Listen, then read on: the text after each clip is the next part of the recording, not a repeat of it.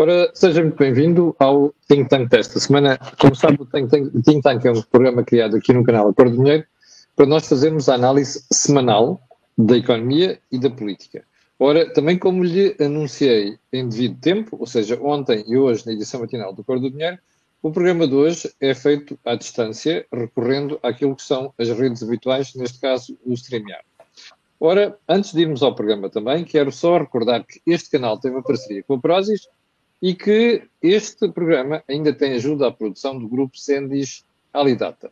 Ora, por onde é que vamos começar hoje? Uh, para o menu desta semana, temos a comparação entre o otimista e o pessimista.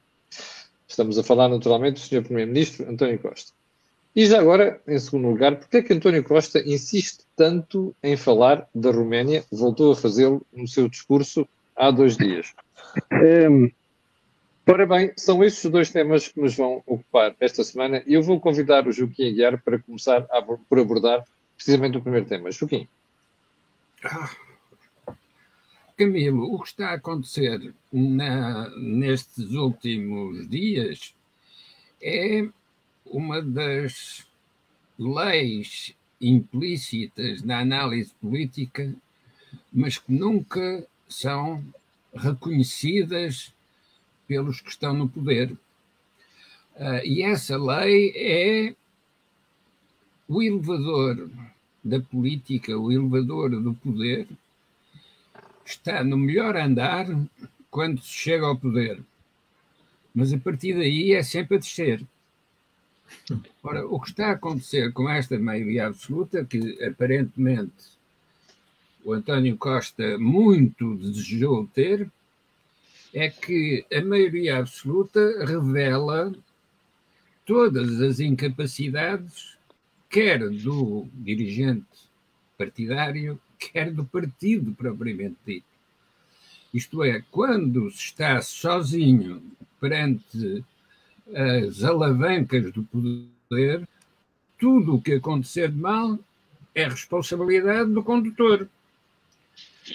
Pelo contrário, quando o poder é pluralista, isto é, quando o poder é constituído como os jarros de flores, é constituído por diferentes partidos, cada um deles pode defender com o argumento de que são os outros que não deixam fazer ou são os outros que fazem mal. Se não há este pluralismo, então, tudo correr mal é responsabilidade de quem está no poder. E isto significa que é um poder de curta duração e de pouca eficácia. Uh, recordando as histórias do Partido Socialista, há sempre a referência à Primeira República, ao Partido Democrático de Afonso Costa, e a frase do Afonso Costa que é ninguém pode governar contra o PS. A questão não é essa, tal como não era a questão de quem se mete com o PS leva. Não, as questões não são essas. É, as questões são a organização do poder beneficia da estrutura pluralista. Quem é o melhor exemplificador desta história dentro do PS? Mário Soares. Mário Soares nunca quis estar sozinho a exercer o poder. Serviu-se sempre dos outros para se cobrir ou para se justificar quando era preciso. António Costa seguiu um caminho diferente e hoje está confrontado com aquilo que é a impossibilidade do poder absoluto. Porque não é apenas uma questão de o poder absoluto corromper absolutamente. Não, é pior. É que mesmo que não haja corrupção, o poder absoluto condena-se a si próprio porque não, uh, não consegue ter interlocutores nos outros. Quem é que tem interesse em negociar com quem tem a maioria absoluta? Não precisa para nada de negociar e, portanto, querer negociar com quem tem a maioria absoluta é um absurdo. Portanto, não se promove o diálogo e a negociação, mas não se ganha defesa e proteção em relação aos desafios da governação. E o que está a acontecer hoje com o António Costa é a verificar a progressiva degradação de um poder político que envelheceu antes do tempo. Um, Joaquim, se, uh, vou tentar adicionar o Camilo. Uh, Jorge Morrão, não sei onde é que está o problema. Bom, não, estamos aqui está com lado, tudo bem. interrupções seguidas. Bom, uh, Jorge, vou-te pedir a mesma opinião sobre a pergunta, o tema que coloquei ao Joaquim. Uh, o Joaquim começa por relembrar a frase: quem se mete com o PS leva. Eu diria: quem está com o PS leva, leva dinheiro para casa. Como vimos no último, no último, nestes últimos episódios com uh, o que se está a passar na, na, na TAP e na, na nave. Mas vamos um bocadinho mais, uh, mais fundo sobre o que é que, na minha opinião, o que é que pode estar a acontecer relativamente a estes casos e casinhos, como lhe chamou o, o o, o primeiro primeiro-ministro. Uh, o país entrou numa zona de, se quisermos, de uma governação de família. Ou seja, é uma família que está a governar o país. E esta é uma família que já não é só uma família política, é uma família com laços, um, com laços de sangue e com laços de afinidade um, de casamentos, filhos e tudo mais. E, portanto, o que, está, o que está a ser muito estranho na política portuguesa é que a oposição que está a acontecer dentro do, do país é uma oposição que, em vez de ser feita com base em políticas públicas, está a ser feita com, eh, diria, este jornalismo permanente e que é normal nas democracias de investigação sobre este tipo de comportamentos dos agentes políticos ou dos agentes que estão na esfera do, da influência do Estado. E, e portanto, o, isto tem um reflexo muito, muito forte que é degrada a imagem institucional da democracia e do que é ser governo em maioria absoluta. Ou seja, eh, os portugueses sentem de alguma forma que a sua capacidade de reivindicar e de mudar fica muito reduzida. Porquê? Porque o partido que governa é um partido absoluto, tem uma relação, há uma relação dentro do partido que é esta que nós estamos a assistir. Eh, quando eu digo esta que estamos a assistir, é uma cumplicidade entre as pessoas, as instituições, o partido, os órgãos de Estado, ehm, órgãos de, de, regulação, neste caso, tudo isto torna a política doentia do ponto de vista da democracia. E nós, eh, se tivermos algum cuidado e tivermos a analisar o que os comentadores que são mais à esquerda estão a fazer, eles estão a ficar perplexos, porque a pergunta é o que é que interessa ter contas certas quando o exemplo que está a ser dado é um exemplo uh, pouco digno. Uh, e, portanto, há aqui uma. Eu diria que há, uma certo, há um certo encolher de ombro dos portugueses, porque já perceberam que a democracia funciona no ritmo, no ritual das eleições, mas entre eleições há uma enorme dificuldade em fazer uma oposição que leva que o partido que governa mude o seu comportamento. E a pergunta é: mas é possível mudar o comportamento? Eu, quando estava a preparar, a olhar, enfim, para o, para o programa, lembrei-me das últimas sondagens em que davam nota positiva, quer a Marcelo Rebelo de Souza, quer a António Costa. E isso leva-nos também, hum, deve-nos levar a pensar o que é que fará com que os portugueses mudem e olhem para a situação de forma diferente. E fui, e, e, e, cada vez que vale a pena, quando queremos aprofundar a cultura de um povo, voltar a ler os escritores e os poetas desse povo. E eu tive a ver algumas coisas de citações de escritores que fizeram sobre Portugal.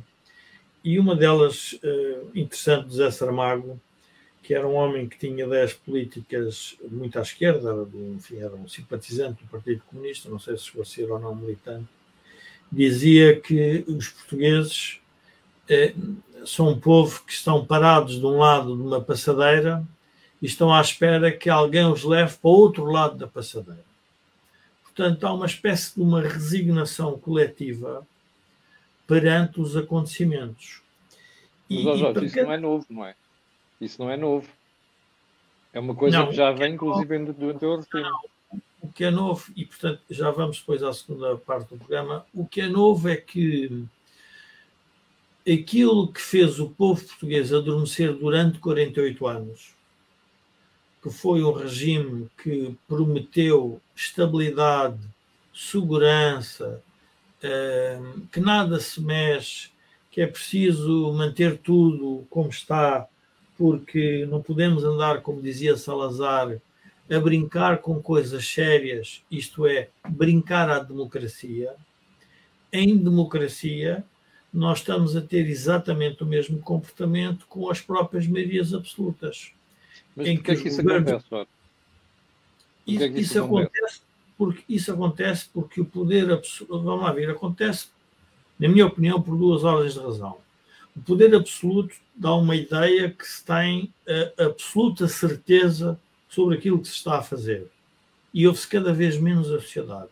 E, por outro lado, uma sociedade cada vez mais dependente do Estado é uma sociedade que fica refém e capturada por esse próprio Estado. E ninguém consegue fazer a revolta, se quisermos, ou uh, o escrutínio mais agressivo, porque se o fizer, pode ser que lhe aconteça com a famosa expressão que o Joaquim há pouco referia: quem se mete com o PS leva, quem se mete com o Estado leva. E, portanto, nós juntamos a dimensão do Estado, juntamos a dimensão cultural dos portugueses, juntamos o envelhecimento da população, juntamos a, diria, a, a, a, falta de acerto das oposições relativamente a este centralismo do, da democracia assente no PS, tudo isto leva a que haja uma certa, diria, uma certa unanimidade, porque isto é importante nós reconhecermos, que há, não, parece que não há alternativa. Acresce, na minha opinião, que nós temos, de um lado da presidência da República, um, um, um especialista, se quisermos, em comunicação política, demonstrado ao longo de toda a sua vida política, e que consegue ler nas entrelinhas todos estes comportamentos e influenciar a comunicação que lhe é favorável. Tanto que nós assistimos cada vez mais a que o escrutínio, a supervisão, tudo aquilo que é mais agressivo relativamente aos, aos atos do governo, não estão na imprensa tradicional, não estão nos mídias tradicionais, estão muito mais nas redes sociais. em, eu diria que há uma espécie de um.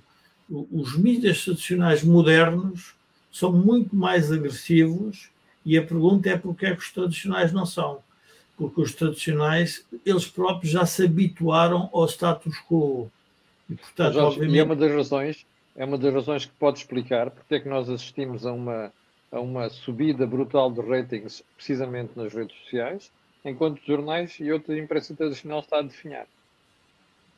Sim, mas no, no, mundo inteiro esse é um caminho que tem sido mais ou menos Sim. idêntico.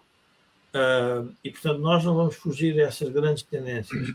Mas eu, mas eu tinha aí uma pergunta eu tinha uma pergunta em relação às questões que estavas a referir, nomeadamente do Presidente da República. Tu, tu referiste muito bem que o Presidente da República é um especialista é? em interpretar e em comunicar. Bom, mas a verdade é que nós não temos visto do Presidente da República um papel atuante nesse sentido, não é? capaz de orientar, servir um bocadinho quase de referência do resto da cidade, precisamente por causa dos problemas que tu e o Joaquim estavam a inventariar. Porquê?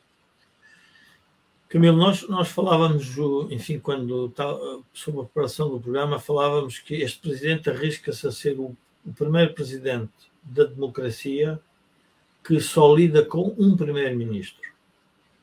Arrisca-se a ser. Portanto, significa que fez uma coabitação ativa, favorável e não escrutinadora que pudesse levar, se quisermos, a uma ruptura um, entre, o, o, o, se quisermos, o governo e o eleitorado.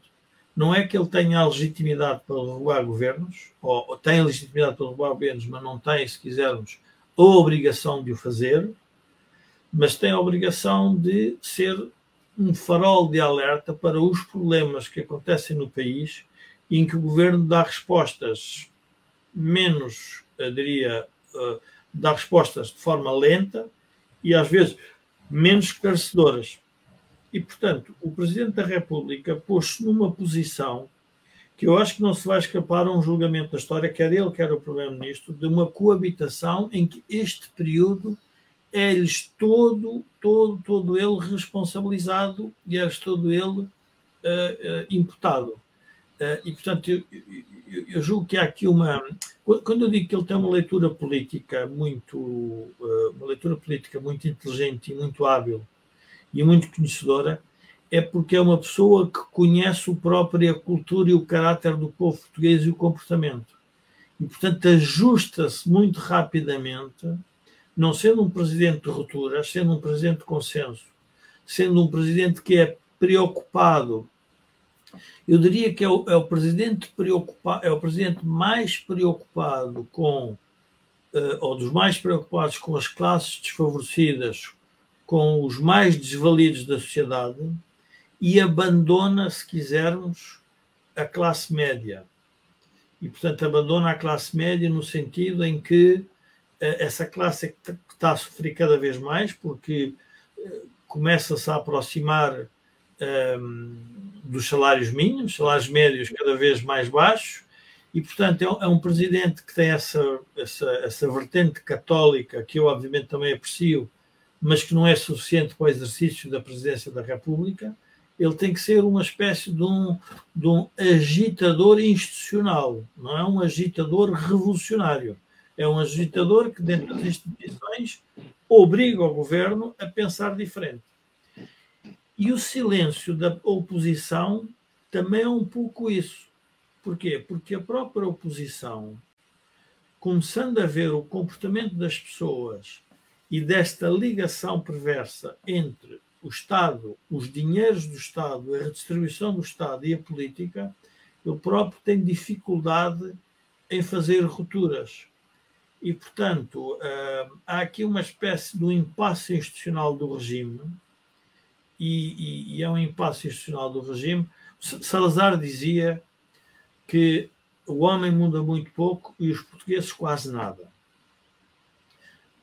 Uma pessoa que governou durante 48 anos, não ele, mas o, o Estado Novo, uh, sobreviveu, a 40, sobreviveu a 48 anos de regime e, portanto, tudo isto foi incorporado, se quisermos, na cultura política do Estado Novo. Na cultura política do PS da democracia está implicitamente reconhecida esta ideia que o português muda muito pouco. E, portanto, Jorge, é, é uma... deixa, deixa-me ir ali ao Joaquim novamente. Ó Joaquim, eu confesso que estou perplexo. Quando eu era muito novo, quando tivemos a Revolução, e confesso que nos anos seguintes acompanhei a política com alguma paixão, uh, nunca pensei que nós pudéssemos chegar a este estado de letargia que vocês estão uh, a, a, a, definir e muito bem, nomeadamente o impasse que fala o Jorge Marrão. Uh, também nunca esperei, confesso, que tivéssemos um Presidente da República que parece mais um entertainer do que um agitador do que, como também dizia o Jorge. Uh, primeiro, como é que saímos disto? Para já, como é que explica que um presidente com aquela cultura política seja uma pessoa que é mais um entertainer do que um intervencionista? E em segundo lugar, como é que saímos disto? Camilo, mais do que perguntar como é que saímos disto, é, temos que responder a uma outra pergunta: como é que entramos nisto? Ora, o nisto em que nós entramos é aquilo que eu, em tempo, chamei o pós-salazarismo. O pós-salazarismo foi todos os problemas acumulados durante o salazarismo, muda o regime com o 25 de Abril e a seguir os problemas que temos para resolver são os mesmos que vinham de trás. E, portanto, deu o pós-salazarismo. Mas esse pós-salazarismo era visível já nos anos 70, 80 e hoje é quase uma caricatura quando se vê o Partido Socialista a falar nos mesmos termos em que um salazarista verdadeiro falaria. E, portanto, cria-se uma situação que é, por um lado, paradoxal, fez-se uma revolução política e repetiram-se os comportamentos daquilo que tinha sido expulso, mas é também, para além de ser, para além de ser um paradoxo, é uma tragédia, porque como é que nós conseguimos voltar a um discurso inovador e a um discurso de modernização, quando de facto o que estamos a fazer é regredir na história e já vamos sensivelmente em 1927 ou 1928.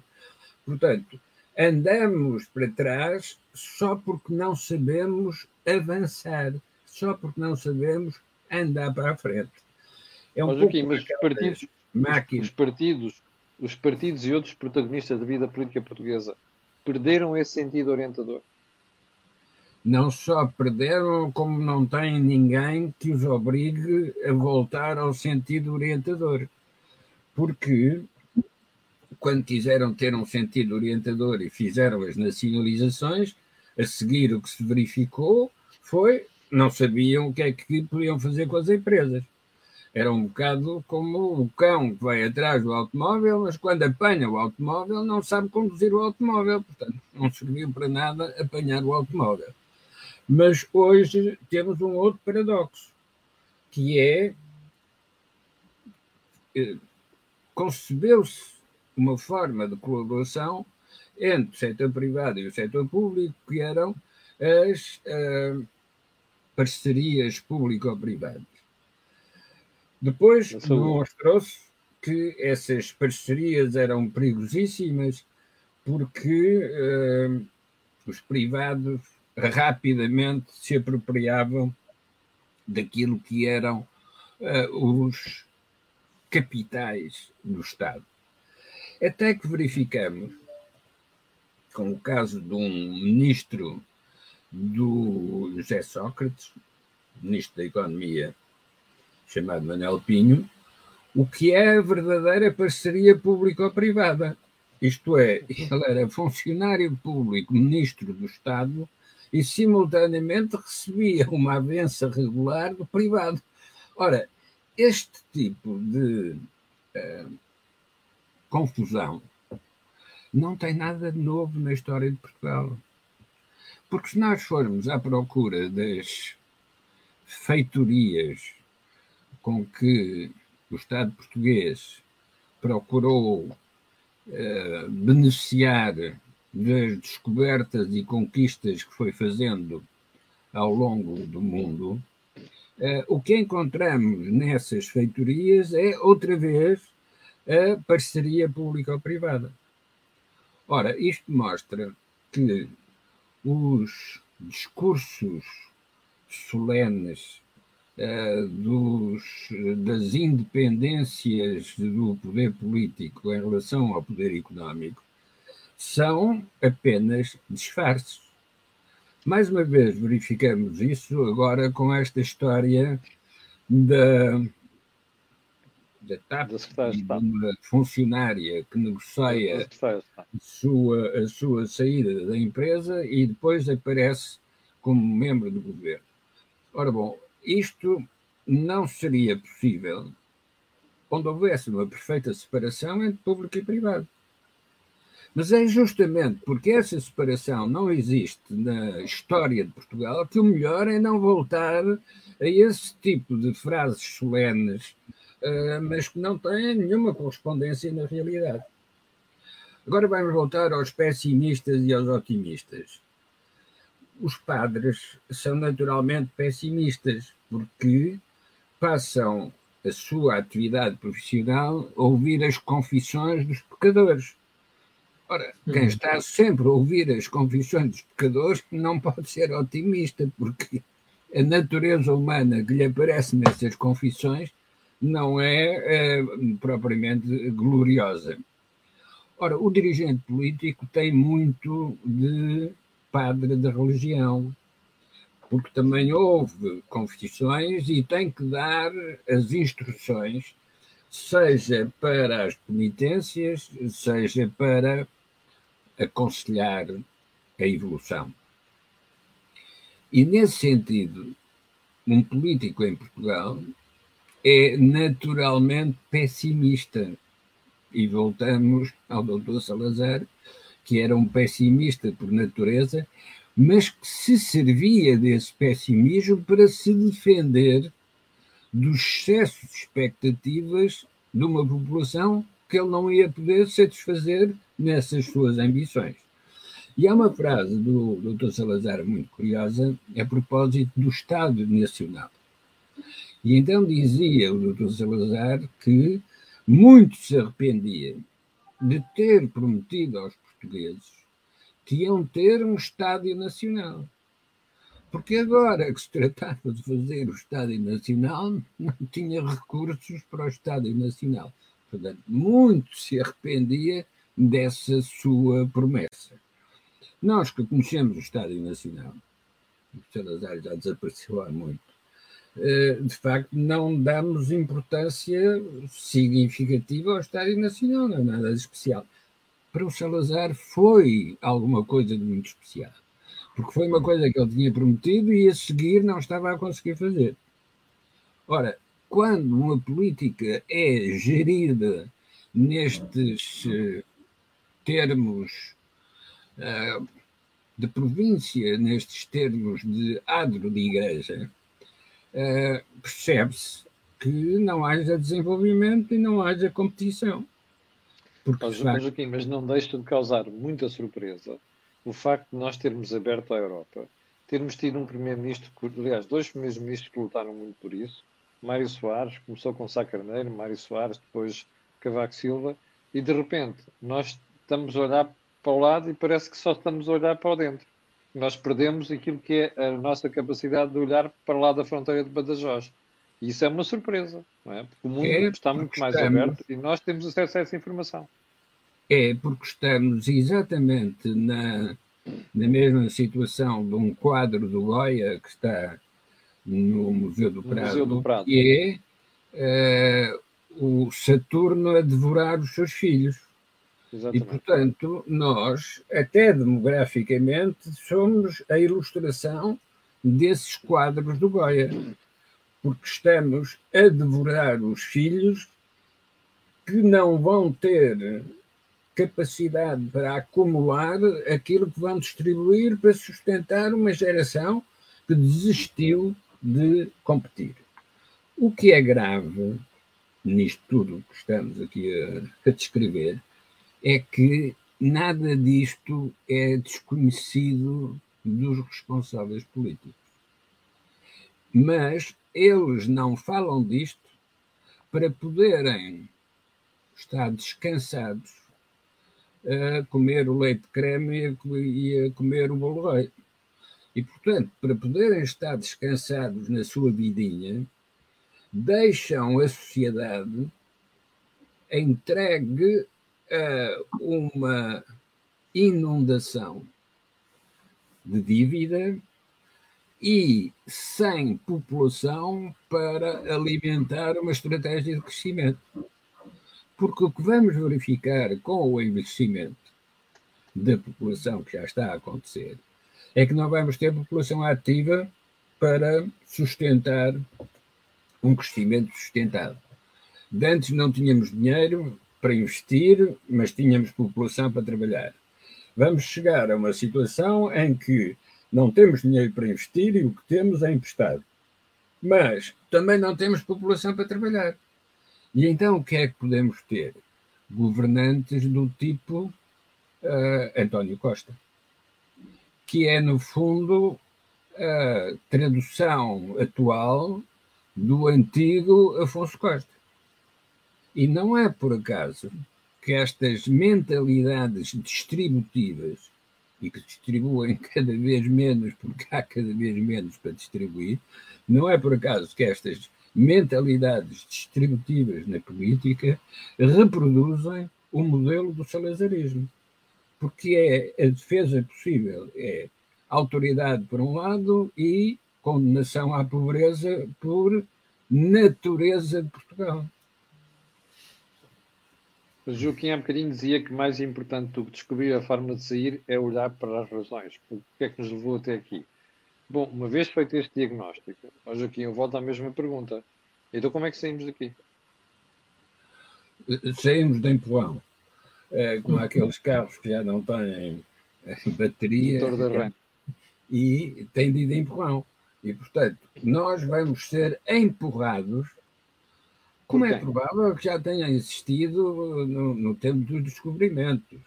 Não é de excluir que alguém nos empurrou para a gente avançar. Portanto, podemos vir a ser empurrados. E ou somos empurrados pela dívida e pelo investimento, o que significa empurrados pela dívida, estamos obrigados a trabalhar. E não esquecer que hoje a Itália já está a pagar 5% de taxa de juro em empréstimos a 10 anos. Já nos começamos a aproximar da tal situação em que alguém nos vai empurrar, porque com esse nível de taxa de juro e com o nível de dívida nós e a Itália já temos, de facto a situação começa a ser uh, preocupante. Mas, do mesmo modo que temos de ter em conta essas ameaças, também temos de ter em conta o que são as oportunidades que se oferecem neste tipo de situação. E a Europa, ao precisar de reformular toda a sua estratégia geopolítica, pode vir a empurrar-nos para uma atividade com significado. E o que é que significa, o que é que quer dizer ter uma atividade com significado? É uma atividade onde nós possamos utilizar a população ativa que temos e a parte mais, mais, mais estimulante e mais produtiva imigra e, portanto, já não são, está... São jovens, que é o que está a acontecer. Agora, mas pode ser aqueles que nos puxam para atividades junto deles nos sítios onde estão. Chama-se isso utilizar a diáspora para fazermos alguma coisa. Ou ficarmos à espera daquilo que antigamente chamava a carta de chamada. A carta de chamada era aquilo que permitia emigrar para uh, os sítios onde estavam amigos nossos. Não é? Sim, Jorge, a primeira pergunta para ti, que é como é que saímos disto? Que isto é a grande preocupação dos portugueses neste momento. Como é que saímos desta resignação? Como é que voltamos a olhar para a frente com o olhar posto na abertura do mercado, no desenvolvimento, na criação de riqueza e não apenas na redistribuição? Como é que o país sai disto? A pergunta não sei se deve ser feita a nós, deve ser feita ao país, porque nós já queremos sair há muito tempo e as pessoas é que não querem sair. Eu acho que é evidente que um, há um conjunto de setores da sociedade que não quer sair desta situação.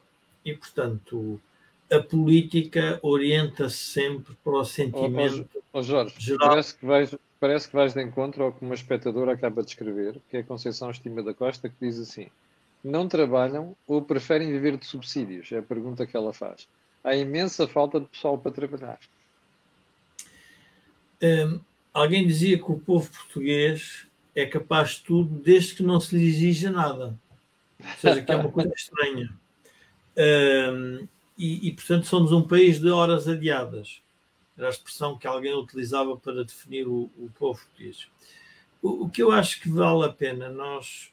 O Joaquim estava aí nos temas económicos, eu gostaria de voltar um bocadinho à questão da política e da sociedade.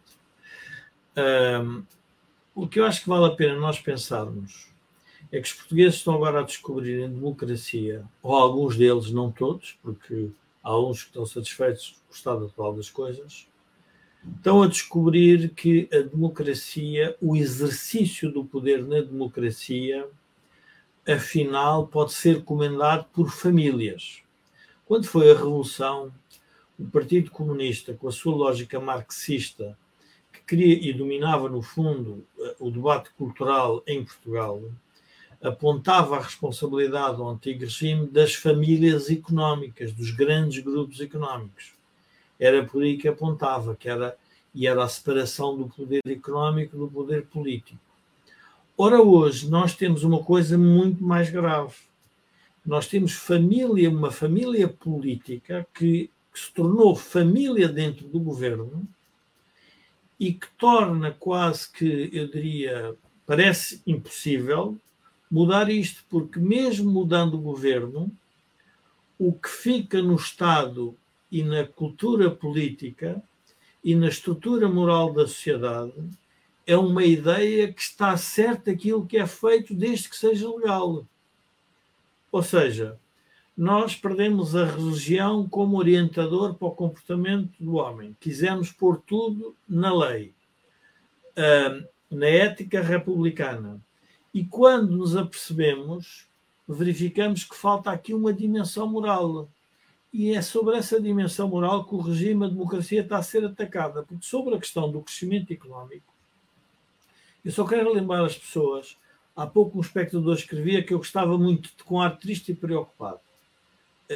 Tem que estar, porque se nós em 20 anos crescemos 0,41% por ano, mesmo que cresçamos muito nos próximos 10 anos, continuamos a ser um país dos mais, uh, uh, dos mais fracos de rendimento na Europa. Isto é dramático para uma geração que já envelheceu, que já não consegue trabalhar e que tem dificuldade em, em, em, em fazer com que os seus filhos e os seus netos subam na vida, porque o crescimento económico é isso também, é as pessoas subirem no elevador social, e isso é dramático. E nós assistimos ao debate político assente sempre nas questões de natureza, se quisermos, ético, legal, jurídica, judicial. E, portanto, é este confronto que torna a sociedade doentia, porque o que nós estamos a assistir é uma democracia doente. Agora, e estamos aqui nós no Think Tank a falar sobre isto, mas se eu começar a ler os jornais, os jornais fazem um discurso sobre Portugal no mundo e o mundo em Portugal que parece que nós participamos na Liga dos Melhores. Parece é que nós somos uma.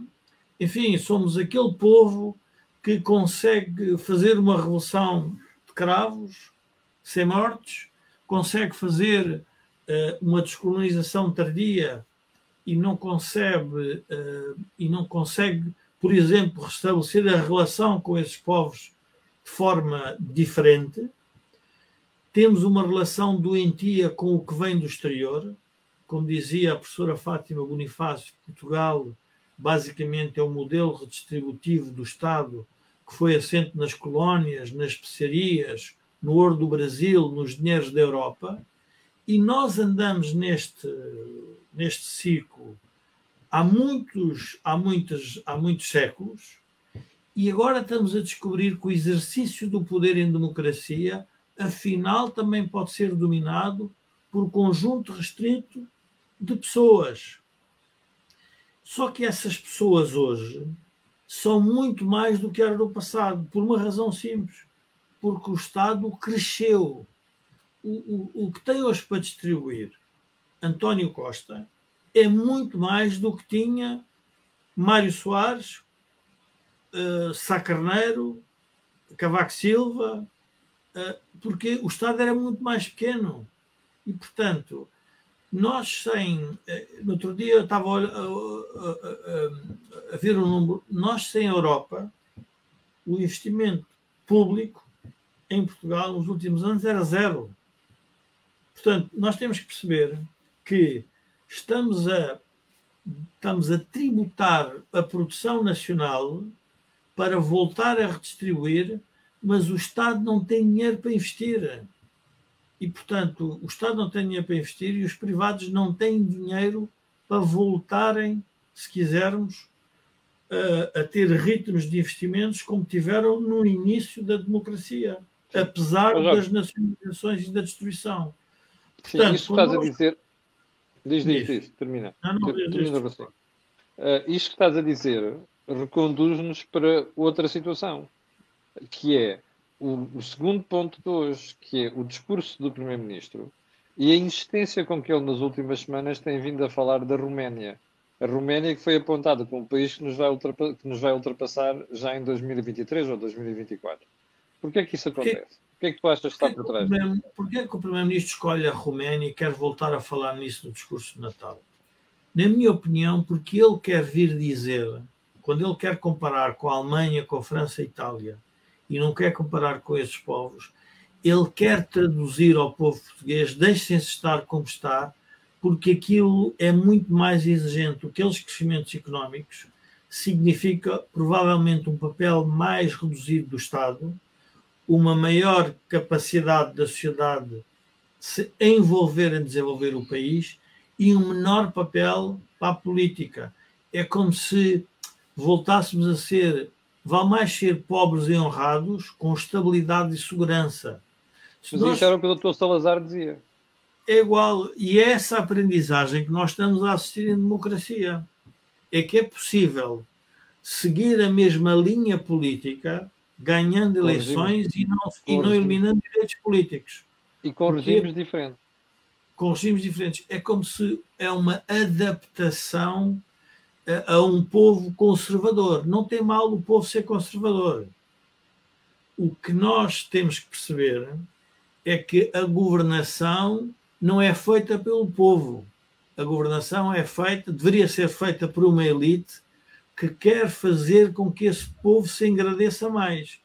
Ora, se essa não é a preocupação, aliás, é um exemplo acabado, é a reação do, do professor Marcelo sobre este caso de Alexandra Reis, em que faz um discurso, a partir do momento em que começa a ver o povo a mudar, ele muda o discurso. Ora, é nós não precisamos de presidentes, governantes e elites que vão atrás do, do povo. Nós precisamos, porque a democracia é representativa, não é uma democracia direta. Não se governa dizendo às pessoas aquilo que elas querem ouvir. Governa-se dizendo aquilo que elas não querem ouvir e que deveriam querer, e essa também é a responsabilidade política. E quem não gostar é despedido ao fim de quatro anos. E aí, por justa causa.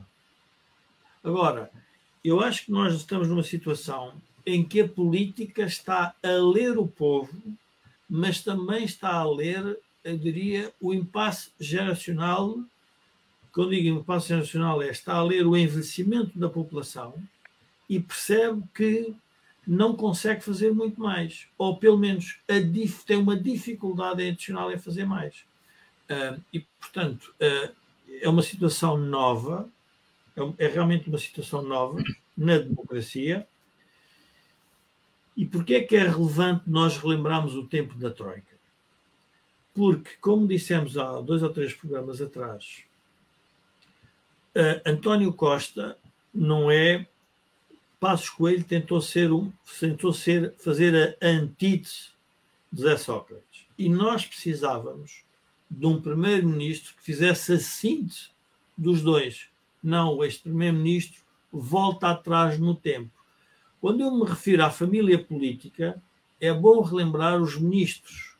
Porque se o primeiro-ministro tivesse uma concepção política de, de, de, de visionária e de mudança do país, não ia repescar, se quisermos, os ministros que vinham de Zé Sócrates. Tinha que criar nova força, nova energia, nova força dentro do próprio partido porque, para que o país mudasse.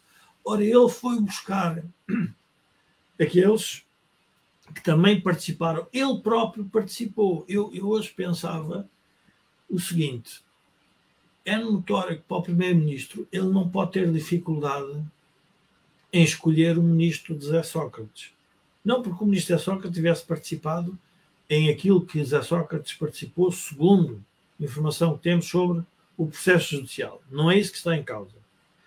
Porque ele próprio fez parte disso. E, portanto, ele também, se não aceitasse isso, era como se estivesse a renegar a sua própria origem. E ele não o pode fazer. E, portanto, é nesta, diria, neste imbróglio de, de, de, se quisermos, imbróglio que se, que se originou uh, em 2011, desde a Sócrates até agora, já passaram 11 anos.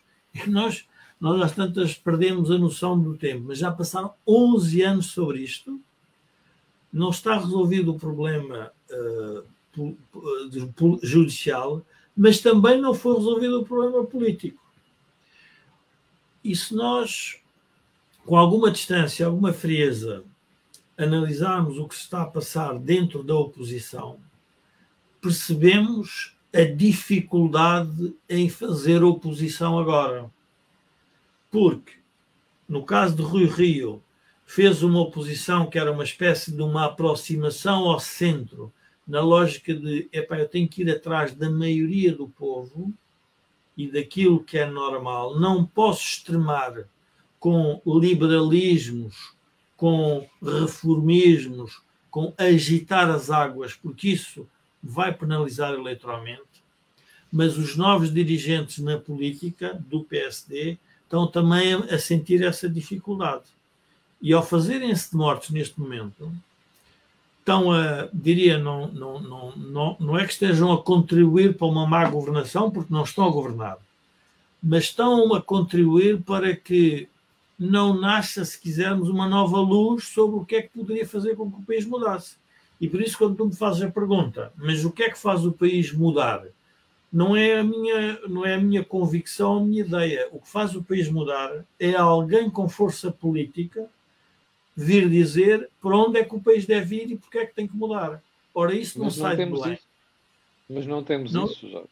Mas, ó Camilo, não temos isso porque mas é importante perceber para não fazermos uma crítica fácil. Porque não temos isso, porque é difícil para o dirigente político hoje, considerando a situação económica do país, de dívida, de carga fiscal, de modelo redistributivo, do papel do Estado na sociedade, por onde é que eu vou começar? Por onde é que vou começar? O Joaquim aposta na força externa, na Troika. Nós apostamos, vamos lá ver, há apostas no externo que são feitas com convicção política. Caso concreto da nossa adesão à Europa. A nossa adesão à Europa foi um ato de natureza política de Mário Soares e concretizada por Cavaco Silva.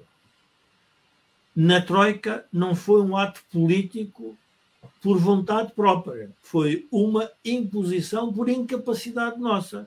E, portanto, a, a pergunta que nós temos que fazer é: nunca fizemos, fizemos a Revolução de Abril, que foi uma revolta de um setor específico da, do, do, militar para resolver um problema que o regime não queria resolver, ou não tinha, não o queria fazer. E, portanto, isso é, uma, uma, é algo que nós podemos concluir. Agora, quando nós pensamos a, entre a resignação, temos uma vontade política de mudar o país, com uma continuidade entre o PS e o PSD, ou queremos que venha o tal empurrão de fora que o Joaquim falava. E é nesta, vamos ver, é nestas duas frentes que o país vai ter que se defrontar.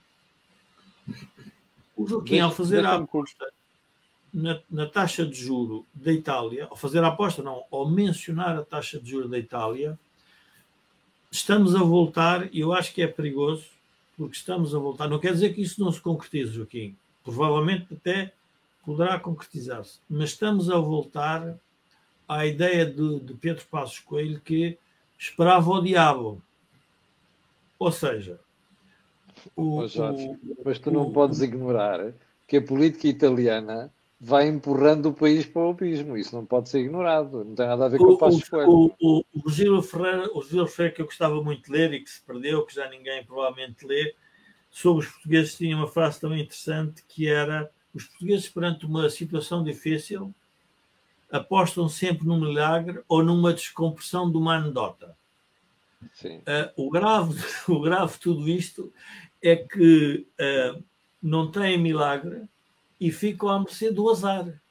O mercê do azar é vão à espera e a anedota só descomprime. Ou seja, eh, eu quando vejo, por exemplo, o Ricardo Araújo Pereira, eu, eu lembro-me que ele está a fazer uma, um, ou seja, está a fazer um papel fantástico que é descomprimir o país, porque o país o que quer é um milagre, mas enquanto não vem um milagre, então é melhor nós rirmos de nós mesmos.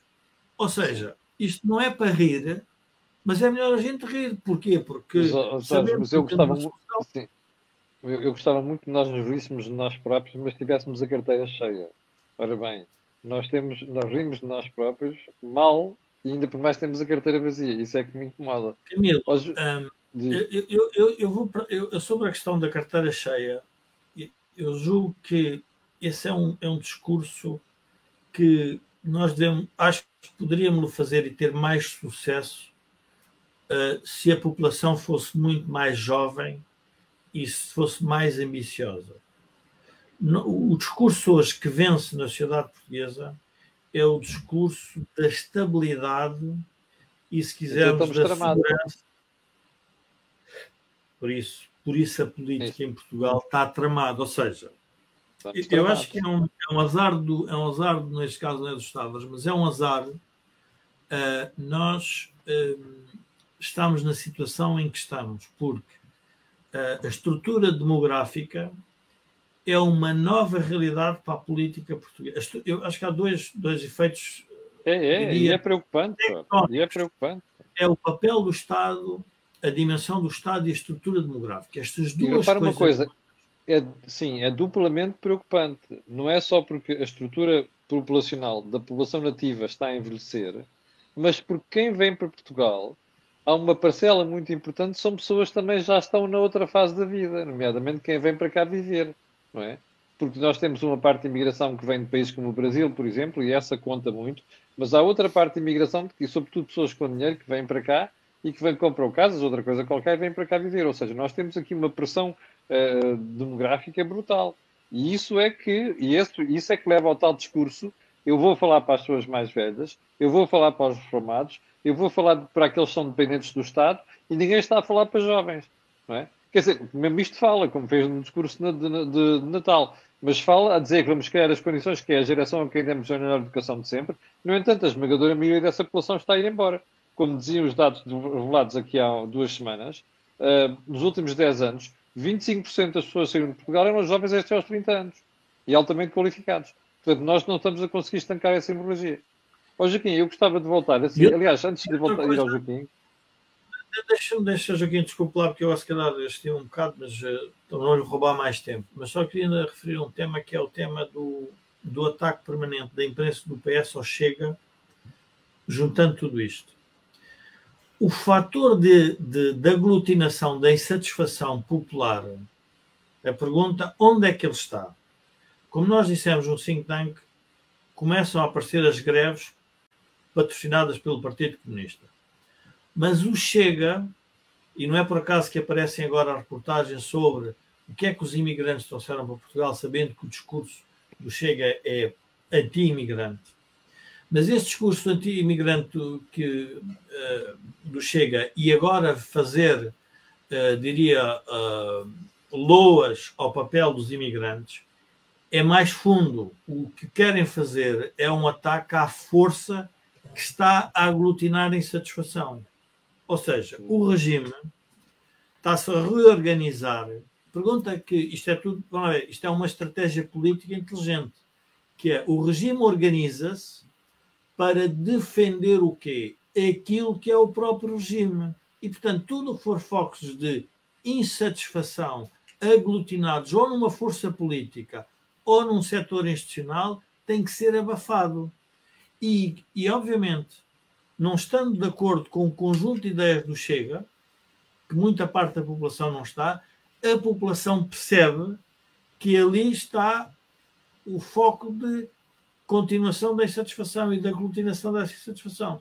E, portanto, o regime, o regime organizou-se como um todo para se autodefender e impedir a mudança. Porque se fosse um regime que criasse mudança, ainda que fosse com uma ideia ou uma concepção de Estado que é que, tem, que temos, nós perceberíamos e teríamos que provavelmente estar calados. O problema não é esse. O problema é que é o regime que não gera mais Sim. riqueza e melhor vida aos portugueses. Desculpe, Joaquim, de meter. Nós estamos com 5, 4 minutos e meio para, para, o final do programa. Eu gostava de fazer uma pergunta que tem a ver com este caso que o Joaquim falou há bocado, que é o da atual secretária de Estado do Tesouro. Uh, nós já ouvimos dois ministros que tutelam a TAP. Um deles tutela a NAV, que foi para onde a senhora foi depois de sair da TAP, afastada pela atual CEO.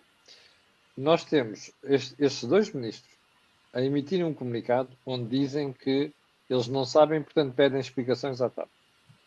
Hoje temos um primeiro-ministro que diz que conhecia em absoluto os antecedentes.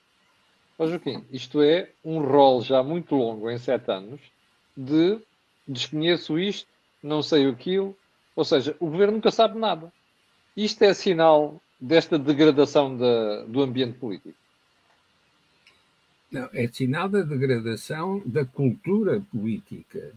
Uhum. Porque o ambiente político impõe uma resolução que é a venda da TAP a operadores externos.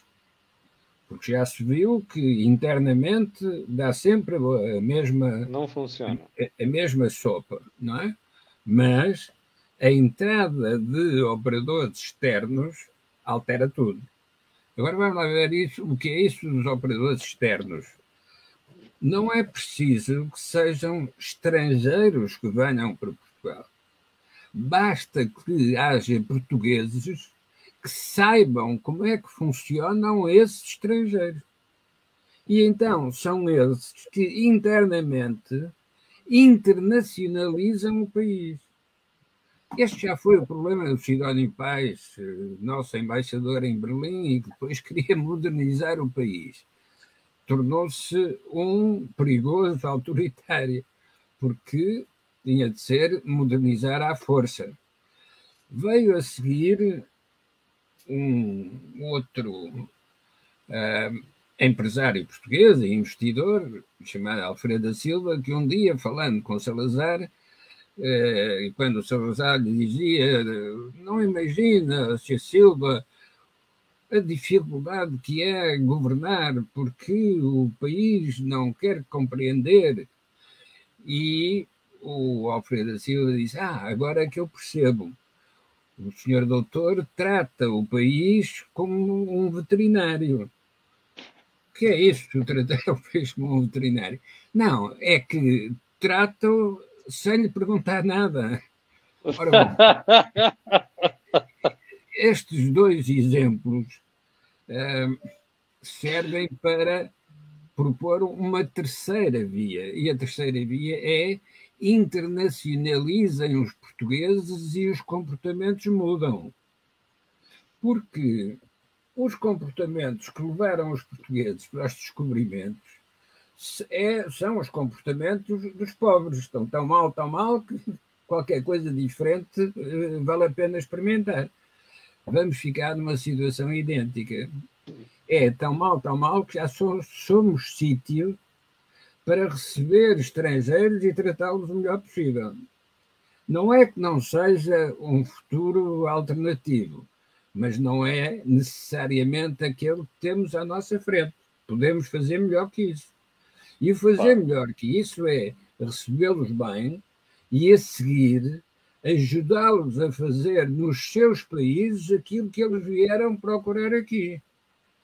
Portanto, não precisamos de grandes invenções. Precisamos é só de ter uma atitude inteligente. Mas os inteligentes só aparecem quando são obrigados a pensar. E só são obrigados a pensar quando tiverem fome. E, portanto, quando tiverem fome, quando não conseguirem pagar uh, os empréstimos que contraíram, Portugal vai mudar.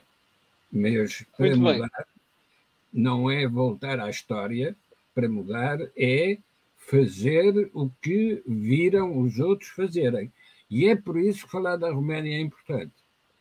Eh, no, há muitos anos, eh, eu fui visitar a Roménia com o presidente Ramalhianes e ia também Joaquim Letria, que era o assessor de comunicação social. E então, à noite, nós quisemos sair para um jardim. E qual é a nossa surpresa?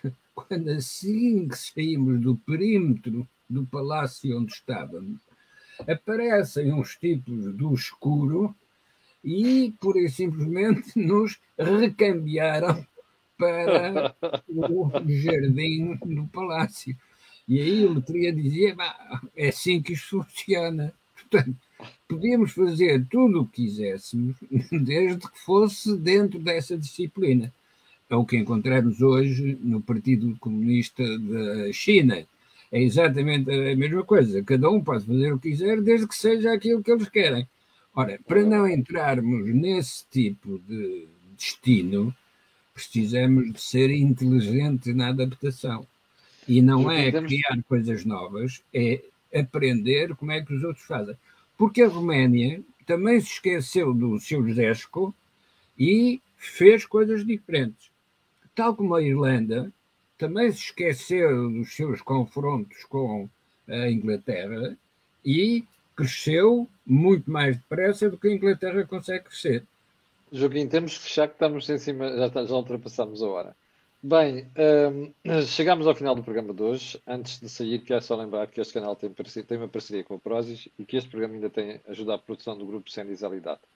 Quero também lembrar-lhe que voltaremos na próxima semana, em princípio já em estúdio, um, terça-feira, e já sabe também que o horário do Think Tank passou para as 17h30 de cada terça-feira.